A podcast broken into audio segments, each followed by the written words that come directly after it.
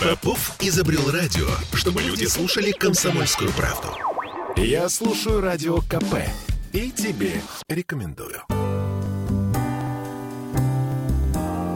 Читать не вредно.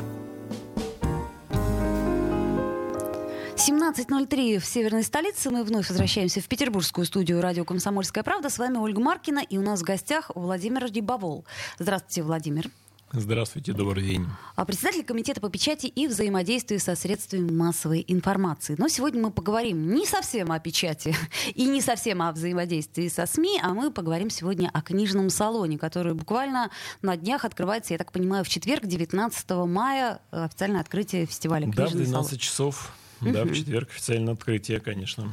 Так, ну, насколько я понимаю, это мероприятие у нас ежегодное. Ежегодно оно проходит и на Дворцовой площади, и э, в Генеральном штабе. В этом году что-то изменилось. Давайте начнем с того, что изменилось. Потому что у нас, насколько я знаю, читающих петербуржцев очень много. И книжный салон — это такое место силы и место притяжения всей петербургской читающей интеллигенции. Поэтому в этом году, я думаю, посетителей меньше не станет. Но что э, поменялось? Да, вы знаете, мы учли опыт прошлого года, где часть экспозиции размещалась у нас э, в помещениях главного штаба. И с учетом особенно ограничений и пандемии, которые действовали в прошлом году, вход был ограничен, конечно, и создавалось ряд э, неудобств для посетителей, вплоть до того, что там в пиковые, в пиковые часы нагрузка была такая, что очередь занимала 30-40 минут. А. Очередь в книжный салон. Друзья да. мои, по-моему, это прекрасно. Это вот когда я помню, музей Бродского открылся, у нас была огромная совершенно очередь, и тогда меня это очень порадовало, потому что не признак ли это действительно культурной столицы? Да, действительно, это так, и интерес э, читательский очень высок, и действительно мероприятие востребовано, особенно после той паузы, которая была в 2020 году, когда салон проходил э, в онлайн-режиме, несмотря на то, что мы набрали практически там миллионную аудиторию, все равно, конечно, чувствуется ну, тоска. Ну, согласитесь, не то. Конечно, ну, вот не да. То. По живому общению, прямо вот э, получению автографа, там подписанные книги, какой-то новинки прямо из рук писателя. Но очень важно. Угу. А вот скажите, э, Владимир, а вы сами читающий человек? Ничего стыдного нет в том, что мы не читаем, потому что у нас так мало времени сейчас, что у нас как это в Петербурге принято говорить, что мы все знаем примерно по верхам. А это, ну, конечно, этот писатель, да, но при этом мы не читали. Ну, так, по-честному. Но э, блеснуть эрудицией можем. Да, вы знаете, э, мне кажется, что такой некий стандарт вот все-таки читающего человека это 12 э, вот книг в год. 12 книг, ну хотя бы по книге в месяц, да? да то есть вот давайте книжка в месяц почитать. должна быть прочитана. Так. Вот если подходить вот с таким э, стандартом, да, общепризнанным, то я не могу себя отнести его, да, что я, конечно, не выдерживаю таких стандартов. Вот, но тем не менее, конечно, стремлюсь стремлюсь. А вот если э, говорить конкретно лично о вас, то вы стараетесь выбирать отечественную литературу, э, классическую литературу, может быть, зарубежную литературу или современную литературу? А, вы знаете, я не могу сказать, что я прям сфокусирован на каком-то отдельном сегменте. Вот в музыке у меня, да, вот там Больше существуют да, да? определенные предпочтения. Да, все-таки это рок, рок и это российский рок. И там Русский прям рок. Вот, да, это конечно, все понятно можно... и конкретно, и очень созвучно да, Петербургу. Вот что так. касается литературы, таких вот предпочтений прям ярко выраженных не, не существует. Я с удовольствием прочитаю и классическое произведение, и зарубежных авторов, и наших российских. К своему стыду, может быть, не вполне знаком э, с творчеством наших э, именно санкт-петербургских таких молодых писателей. Угу. Вот это та ниша, над которой я, так сказать, обещаю работать. Хорошо, ну это, это приятно, и мне бы хотелось, чтобы наши слушатели тоже обратили внимание э, на этот книжный салон, потому что будет очень много и наших, в том числе петербургских авторов, которых, собственно говоря, э, вроде как мы знаем, но хотелось бы и, ну вот, например, Михаил Трофименков, да, это известный кинокритик, но при этом он автор многих интереснейших больших книг о кино. Э, книги, на мой взгляд, э, достаточно сложные, но, э, собственно, иногда, может быть, имеет смысл немножко поработать над собой и все-таки прочитать эту книгу хотя бы для общего кругозора. Потом, насколько я понимаю, там будет и философское направление, такое как Сикацкий, наш тоже петербургский философ и автор книг. А потом mm-hmm. наши фундаменталисты, Павел Васильевич Крусанов, там, Сергей Анатольевич Носов и многие-многие другие. На mm-hmm. чем бы вы сделали акцент, если мы говорим о наших петербургских писателях? Хотя вроде как они вот общедоступны для нас, и поэтому наш Эрмитаж мы всегда успеем, правда? Вот вы когда последний раз в Эрмитаж были? К примеру, да? Ну, слушайте, я ходил в Эрмитаж последний раз, наверное, лет 5-7 назад. Недавно? Да, это вот... Понимаете, это я к чему говорю? К тому, что, а, да ну, это мы успеем. Так вот, друзья мои, не успеем. Давайте обратим внимание. На что бы, может быть, вы как-то обратили внимание, если у вас есть какое-то предпочтение. Если нет, это тоже не страшно. Э, программа, она вся выложена у нас на сайте, э, собственно, книжного салона. Ну, да, там на самом деле я бы не хотел ограничивать на наших там слушателей, да, и вообще на читательскую аудиторию какими-то там личными взглядами собственными и предпочтениями. Мы как раз стремились сделать так, чтобы палитра участников э, писательского сообщества была максимально широкая, и чтобы они могли представить свои работы в совершенно раз, разных э, различных жанрах. Действительно много вышло и новинок. Э, я так понимаю, что в связи э, там, в том числе теми ограничениями, которые в пандемию действовали, да, наверное, больше появилось как-то свободного времени. А и... вот писателям это пошло на пользу ну, однозначно. Кто-то что-то написал. Да, поэтому, да, было время, так сказать, между там какими-то презентациями, да, фестивалями, творческими встречами больше, наверное, да, там э, о чем-то задуматься, и действительно появилось очень много увлекательных, интересных э, произведений. Вот. Но в дни работы салона, прежде всего, можно сказать, что э, значит, участников э, салона ждут произведения и презентации произведений Михаила Трофимова, Дмитрия Данилова. Дмитрий и... Данилов — это московский наш прекрасный автор. Я напомню, он у нас был в эфире. Я надеюсь, что в этот раз он нас тоже посетит. Он и драматург, и очень интересный человек. Так. Угу. Да, будут э, свои книги также презентовать Александр э, Кушнер, Александра Маринина. Вот буквально мы узнали, наверное, вчера, новостью вчерашнего дня, приятной, наверное, такой, явилось то, что Евгений Водолазкин тоже примет участие и тоже будет презентовать э, одну из своих новинок.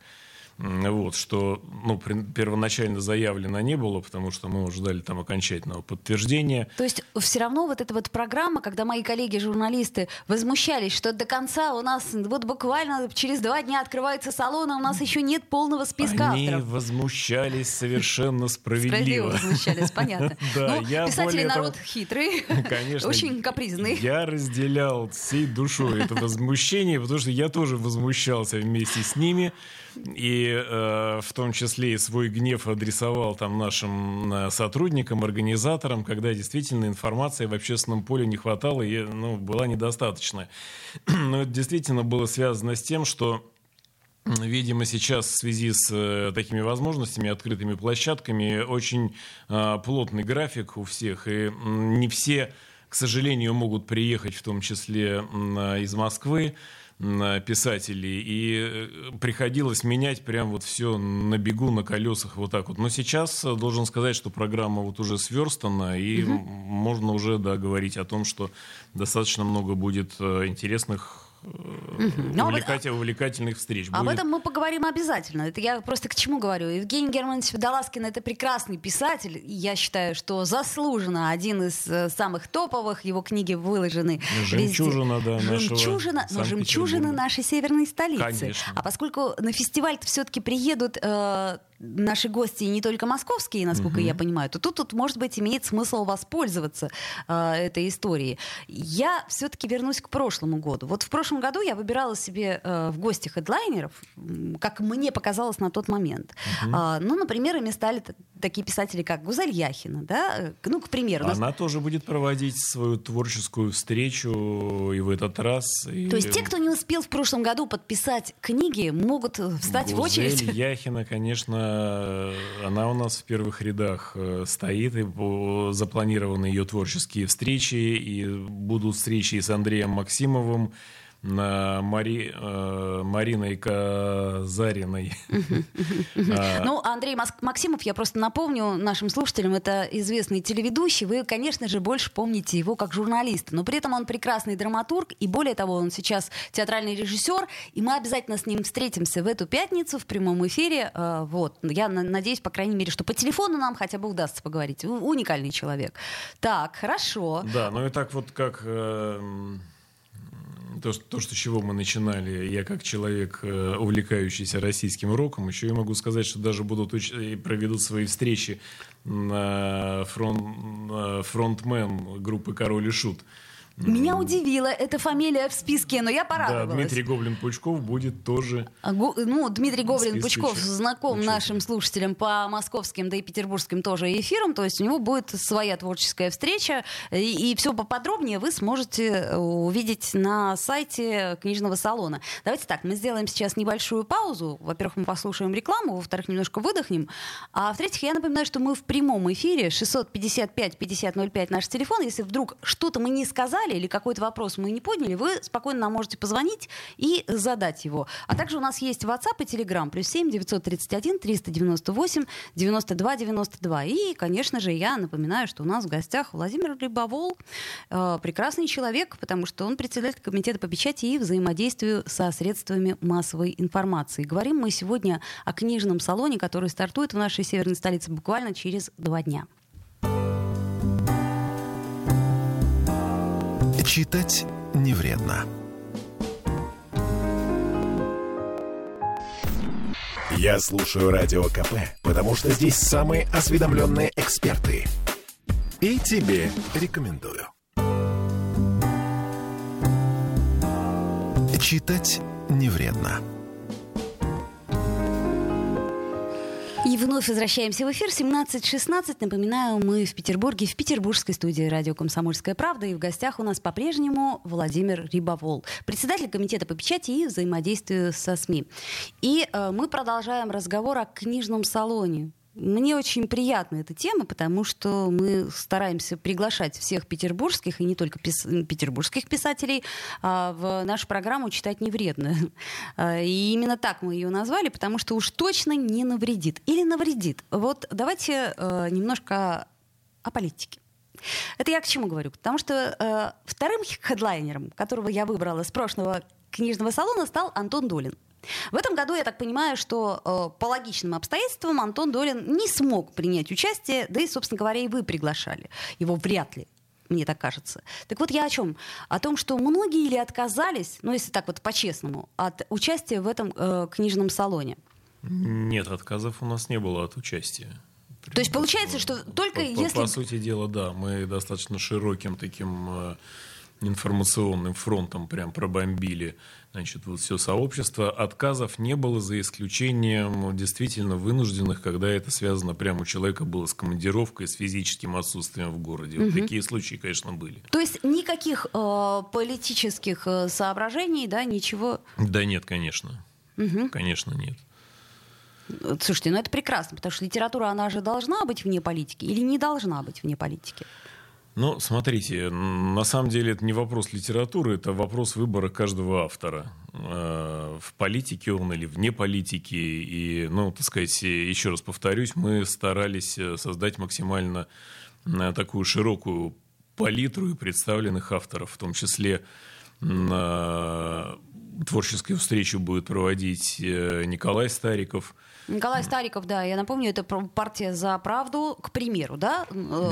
Справедливая Россия за правду, да? Да, поэтому достаточно широкая палитра. Ну, и, то есть от Гузель никого... Яхиной до Николая Старикова, да, условно мы, мы, говоря. Да, не ограничивали здесь никого, все вот прям 50 оттенков серого, а дальше уже, так сказать, да, зритель, читатель приходит и сам разбирается там в своих предпочтениях, в своем понимании там, и так далее. Ну, смотрите. Личное дело каждого. А, у вас же будет, я так понимаю, что вы же не, не проговариваете всю программу выступления каждого участника. И, соответственно, да нет, конечно. И, соответственно, то есть вы даете возможность каждому человеку высказаться, и более того, э, э, так сказать, присутствовать присутствующим задать любые вопросы, которые они считают нужным. Ну, так, собственно, обычно ну, проходят конечно, форматы. какие здесь могут быть шаблоны? И я более того считаю, что они, э, ну, как бы в данной области вредны вообще, поэтому... То есть вы против как... цензуры в данной как... ситуации? То есть я имею в виду, ну, что конечно. в литературе против цензуры? Ну, какая, конечно, может быть цензура? Хорошо. Хотя у нас там была какая-то история с ненормативной лексикой, и теперь все книги, которые у нас э, ее содержат, они просто оборачиваются в полиэтилен, и ты их не можешь пролистать. Что жаль, конечно, потому что иногда хочется прочитать хоть абзац из того, что ты э, собираешься купить. Это в книжном магазине вы имеете да. в виду. Но ну, вы знаете, это же не связано не с цензурой, а с доступом к контенту определенной аудитории, в том числе несовершеннолетней. Ну, можно отгонять а несовершеннолеток. А, ну, слушайте, чем отгонять, лучше вот Лучше запечатать в полиэтилен. Ну, в принципе, да, тоже ну, верно. Это скорее с этим связано, поэтому... Ну вот интересная, насколько я понимаю, презентация новой книги нашего петербургского э, историка Льва, Льва Лурье «Над вольной Невой от застоя до перестройки». Э, вот. Оказалось бы, такой э, тихой эпохи, но, на мой взгляд, это очень интересно, потому что кто там только ни был, да, это вот, собственно, главные персонажи будут и известные артисты, и режиссеры советских театров, и первые рок-звезды, и каратисты, и поэты, и подпольные миллионеры. Но Лев Яковлевич нас всегда радует какими-то необычными взглядами и необычными необычной, э, так сказать, точкой зрения. Поэтому, вот, на мой взгляд, must have. Что касается лекции Александра Сикацкого «Этика под ключ», ну, это скорее для, э, так сказать, философов. То есть э, этот материал, он не каждому будет понятен, как мне кажется, не каждому будет интересен. То есть, наверное, лучше все-таки изучить программу очень плотно. Конечно, программа выложена у нас на сайте Буксалон, и мы сделали там ряд электронных функций и возможностей, когда прям человек может зайти в личный кабинет и сам для себя прям спланировать весь график посещения тех или иных там мероприятий под свой формат, под э, свою востребованность, э, свои там философские убеждения там, и так далее. Поэтому... А, то есть еще можно и по запросу, по некому. Ну, конечно, возможности достаточно широкие, потому что действительно будет проходить то, с чего мы начинали, более 150 мероприятий. Вот их вот так вот просто держать в голове и что-то вот не забыть, не упустить, и чтобы потом не жалеть и не сказать, ой, а как же я вот сюда-то не сходил, пока вот я вот там вот время проводил. Вот, поэтому создали... А Водолазкин автограф. Создали, да, цифровую опцию, где прям можно заранее посидеть за денек, все наметить и посетить ровно то, что тебе хочется, то, что тебе нравится. Вот, на самом деле а, интересен, как мне кажется, еще вот возвращаясь к вашему вопросу, на что бы я рекомендовал сходить, я всегда люблю какие-то вот такие такую творческую интригу, столкновение какое-то. Вот прям, да, да так. я сейчас имею в виду такой вот творческий, поэтический батл между Москвой и Санкт-Петербургом. Но мы все время исторически, ну, так сказать, немножко э, с москвичами так вот соперничаем в хорошем э, смысле этого слова. И как раз вот такой вот творческий батл, мне кажется, будет очень интересен. Поэтому... А кто будет принимать участие в батле? Можем сейчас сказать? Или пусть будет интригой? Пусть будет интригой. Э, модератором там будет главный редактор литературной газеты. О. Да, и я думаю, что он, конечно, сделает все, чтобы этот батл был острым, интересным, захватывающим. И прям вот э, тот король, который будет выбран да, среди поэтов двух городов или королева, вот, чтобы прям интрига сохранялась до последнего момента, последней минуты. Ну, там не так много известных фамилий, но тем не менее, э, мне кажется, что вот это вот историческое противостояние Москвы и Петербурга, кто культурнее, да, естественно, Петербург uh-huh. все-таки культурная столица, Москва настоящая, э, но э, по вашему мнению, вот чем, в принципе, культурный Петербург и в данном случае, может быть, вам как вот представителю э, комитета и средств массовой информации. В чем разница между Петербургом и Москвой? Вот в Москве, мне кажется, они как-то вот, ну, дружнее живут, что называется, там, либеральные СМИ с патриотическими, а у нас это как-то очень резко. Вот нет и все. У нас э, Питер, он не любит ну, сложно сказать. сложных взглядов. Это же, это же не хорошо и не плохо. Это Нет, вот конечно. Как бы, ну, да, это есть какая-то некая данность, ну и должен сказать, что она несет в себе зато какую-то интригу и неожиданность. Ну, вот, так сказать, вот иногда даже там не, не, не, непредсказуемость. И этим интересно, да, вот, ну, там какие-то споры, да, такие вот рождаются. Ну что ж, это очень здорово, мне кажется. Ну, я имею в виду, что вот по вашему мировосприятию, э, действительно, э, Петербург до сих пор, он, ну, вправе называться культурной столицей. Потому что нам, например, театральные деятели говорят, да слушайте, ну, у нас в Москве театров в разы больше, чем у вас в вашей столице, к примеру. Ну, смотрите, э, на самом деле а, понятие культурной столицы, оно же ну, очень многогранно. Оно не измеряется просто театрами там, или количеством прочитанных книг, или вот, ну, какими-то такими вот алгоритмами. Это какое-то состояние, а, мне кажется, души вот всех участников, всех тех, кто считает себя имеющим отношение вообще к культуре нашего города это не KPI, это не, так сказать, не, не то, что можно одно на другое поделить и сказать, у нас 20 театров, у вас 15, поэтому извините, Мы ти, культурнее. Да, ти, ти, титул наш.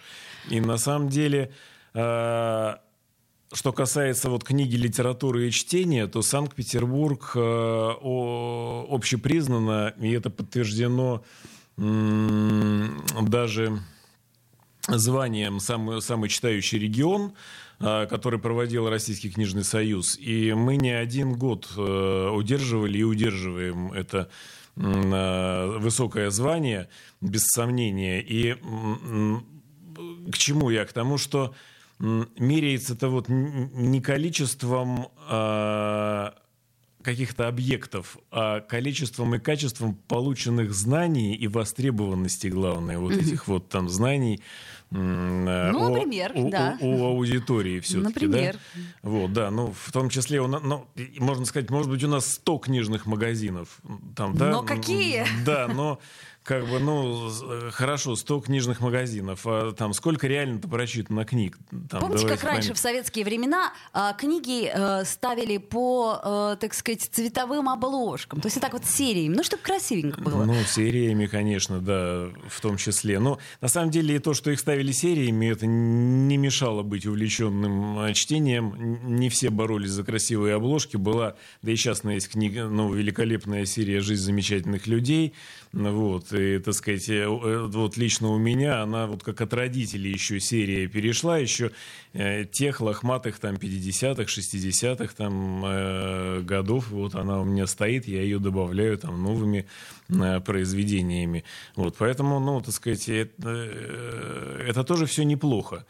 Вот, и я бы, наверное, не хотел, чтобы Э, вообще вот это вот ну, понятие э, там какой-то культуры имело какое-то вообще количественное измерение. Оно вообще это не очень правильно. Я вот даже могу привести пример, что в одной из номинаций оценок, э, ну, достаточно объективных, там по, по целому ряду критериев, то, что делал РКС,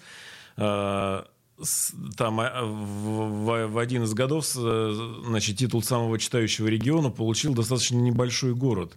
Э, вот. А давайте мы к этому вернемся чуть позже, после новостей и рекламы. Я напомню, что у нас в гостях Владимир Рибовол, Комитет по печати взаимодействия со средствами массовой информации, и мы в прямом эфире. Сделаем паузу. Читать не вредно.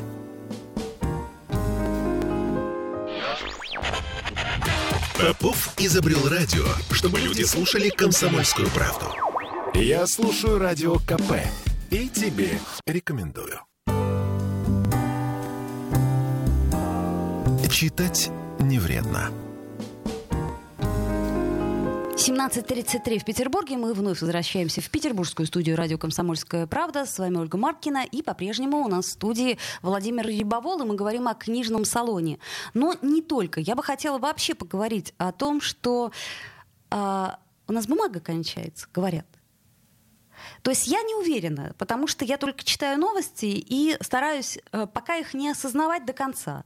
Но э, буквально, может быть, даже уже год назад э, нам один из владельцев типографии сказал, что э, в скором будущем газета как таковая, и тем более книга, это станет нечто luxury. То есть это то, что могут позво- смогут позволить себе э, избранные Ну неужели эти времена наступают, Владимир?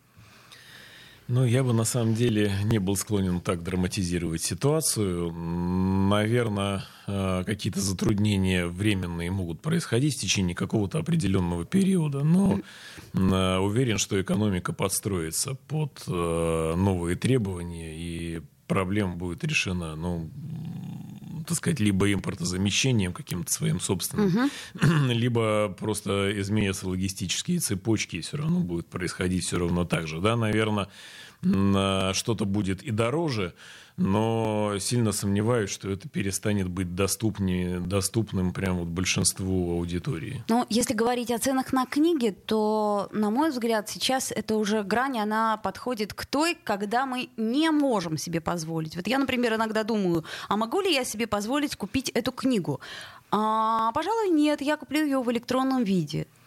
К примеру, да? Почему? Потому Но что они же ну, тоже в разных э, издаются форматах. Э, вы же видите на полках магазинов, есть э, прям бумаги, ну, в смысле э, книги, напечатанные практически на газетной ну, бумаге, это, мелким шрифтом там и так далее. Пакетбук, да, так называемые. Я понимаю, ну, но хочется, хочется же, если ты уж покупаешь книгу, если тем более ты идешь на книжный салон, брать, например, автограф у, не знаю, того же Евгения Водолазкина, у того же там, кто у нас еще есть, э, Анна Матвеева, Захар Прилепин, Гузель Слушайте, Яхина. ну автограф таких людей, которых вы перечислили, неважно на какой бумаге поставлен. А важен сам автограф, вот мне кажется, та энергетика, которую просто вот рука писателя вложит э, в эту книгу. И он может быть напечатан просто, я не знаю, даже на... На папиросной бумаге. Да, папиросной бумаге или там обертки от мороженого. Это уже да, дальше, так сказать, не так существенно. А что касается самих издательств, в каком они находятся сейчас положении и насколько им нужна, например, государственная, по вашему мнению, поддержка? Потому что многие, по моим инсайдерским сведениям, э, держат пока книги вот только в вычитанном состоянии и не отдают угу. в печать, потому что они не понимают, как это сделать, за счет каких ресурсов это сделать. Э, то нет денег, то нет бумаги. Ну, вы знаете, не так все драматично на самом деле. Мне э, тоже в какой-то момент э, казалось, что трудности прямо сейчас вот критичные настали значит, для рынка. Но я разговаривал с руководителем одного из там, крупнейших издательств не так давно, с Олегом Новиковым. Угу. И он мне сказал, что э, вот его глубокое убеждение, он говорит, все трудности от того, что кто-то не умеет или не хочет хорошо работать. вот, поэтому он говорит, э, трудности, которые были вот во времена пандемии, э, они действительно были очень серьезные.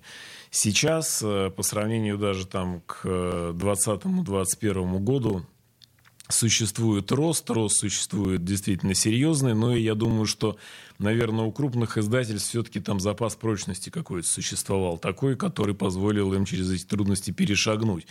Именно поэтому мы немножко по-другому спланировали э, ту застройку в э, наших павильонах, представленных на Дворцовой площади, учитывая то, что порядка 80%, как правило, э, всегда арендовал такой ну, малый и средний бизнес, назовем его. Ну, на очень не, не, небольшие, да, да совсем издательства, либо какие-то книготорговые предприятия. Угу.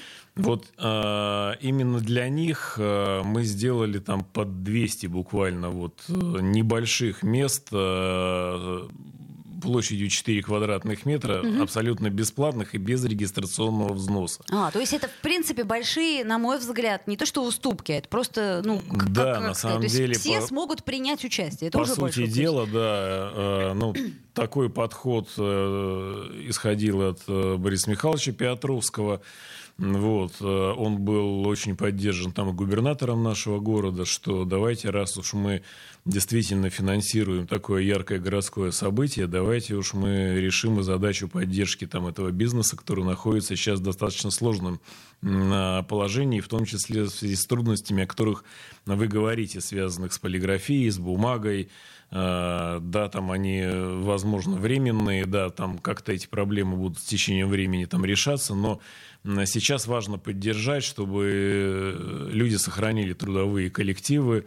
Ну, просто тупо достаток семейный, да, да вот конечно. возможность содержания там своих детей в том числе. А что касается, например, авторских книжных магазинов, у нас их достаточно много, и в этом смысле Петербург, он ценится именно авторскими книжными магазинами. Понятное дело, Дом книги, хотя с ним тоже вопросы, а, понятное дело, буквоеды, но есть еще и там «Все свободны», «Во весь голос», там «Порядок слов», подписные да, издания. и мы делали аналитику определенную вообще по книжной отрасли, и я должен сказать, что вот э, такие вот авторские авторские коммерческие магазины, несмотря на то, что достаточно узкий сегмент там каждый из них представляет, они очень востребованы у своей э, аудитории. Безусловно. Они, они эффективны, они прям вот показывают результаты ничем не хуже вот таких вот прям уже, ну, состоявшихся таких академических, скажем, да, там вот монстров там. Ну, ну если... там, с домом книги не будем сравнивать. Конечно, да. Вот, но тем не менее. Ну, просто если мы возьмем э, условного петербургского читателя, я имею в виду условный портрет, то скорее его все-таки можно встретить в авторских книжных магазинах и скорее потребителям э, не обязательно крупных издательств, о которых вы говорили, да? То есть я уверена, что, э, скажем, Олегу Евгеньевичу Новикову ничего не грозит, потому что это все-таки крупное издательство. Но есть же у нас и небольшие, э, которые пользуются наибольшей популярностью. Например, у петербургского э, читателя. Почему? Потому что они знают эту специфику, они ждут презентации той или иной книги. То есть э, смогут ли они выжить вот в этой обстановке? И мне кажется, что именно малыми издательствами определяется здоровая, э, так сказать, обстановка и здоровая экономика. Ну, конечно, соглашусь. Это не только в области издательства да, и книжного бизнеса. Это вообще экономическое здоровье вообще и города, там, и страны в конечном итоге определяется в том числе, там, ну или даже прежде всего, я бы сказал, там, вот этим малым и средним бизнесом. И, конечно, поэтому и меры поддержки направлены в основном, конечно, на этот сегмент. И вот тот самый вот средний слой, он и определяет, э, в том числе вообще э, такое вот, ну, эмоциональное, может быть, здоровье, да, вот э, города, потребителей, аудитории своей. И в первую очередь, конечно, на это направлены там наши меры поддержки. Более 250 участников заявилось на сегодняшний день, и мы стараемся поддерживать прямо вот все заявки, несмотря на то, что их больше, чем мы изначально рассчитывали. Так это же хорошо. Конечно, несомненно. Это, это же прекрасно, и я этому тоже очень рада. А, ну что ж, я... На этом как раз у нас был построен э, спор вот с Олегом Новиковым. Он сказал о том, что э, ну, очень традиционно вот таким квадратно-гнездовым прямо вот, ну, как э, ульи прям вот такие вот, да, там вот с пчелами, э, значит, организовать вот это вот пространство. Сейчас есть э, новые решения какие-то вот mm-hmm. такие вот пространственные. Может быть, их надо было, было бы как-то использовать. Э, я, главное, что с этим-то даже не спорю. Ну, наверное, он, конечно, там во многом прав. Другое дело, что текущая ситуация подсказывает э, необходимости других решений. И мы должны здесь вот, ну, ну, соблюдать все-таки некий такой вот паритет, и в том числе, если, ну, понятно, такие нестандар- нестандартные решения требуют, конечно, не 4 квадратных метров. Ну, вот. То есть а, хорошо, что вот так получилось. Задача, и да, все-таки да. использовать весь ресурс для того, чтобы привлечь максимальное количество всех заинтересованных участников. Да, я, кстати, напомню, что от газеты, от холдинга нашего «Комсомольская правда» в Петербурге будет тоже развлекательная программа. Это будет конкурс «Парад Петров».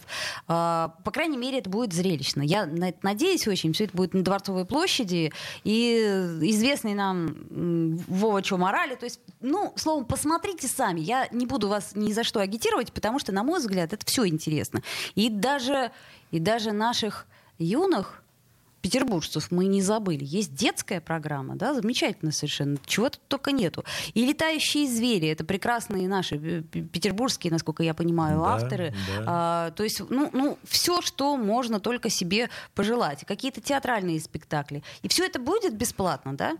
Да, конечно, это все будет бесплатно на на театре, на, на, извините, детской площадке будут реализованы в том числе театральные проекты каждое утро будет начинаться с такого вот э, небольшого детского праздника, который будет представлен театральными коллективами Санкт-Петербурга. Вы открываете вот, это вот э, э, этот сайт и раздел «Детская программа». То есть тут их очень много. Есть деловая программа, есть программа угу. сцены для тех, кто любит просто таки повеселее и, э, может быть, даже потанцевать или принять участие в чем-то интерактивном.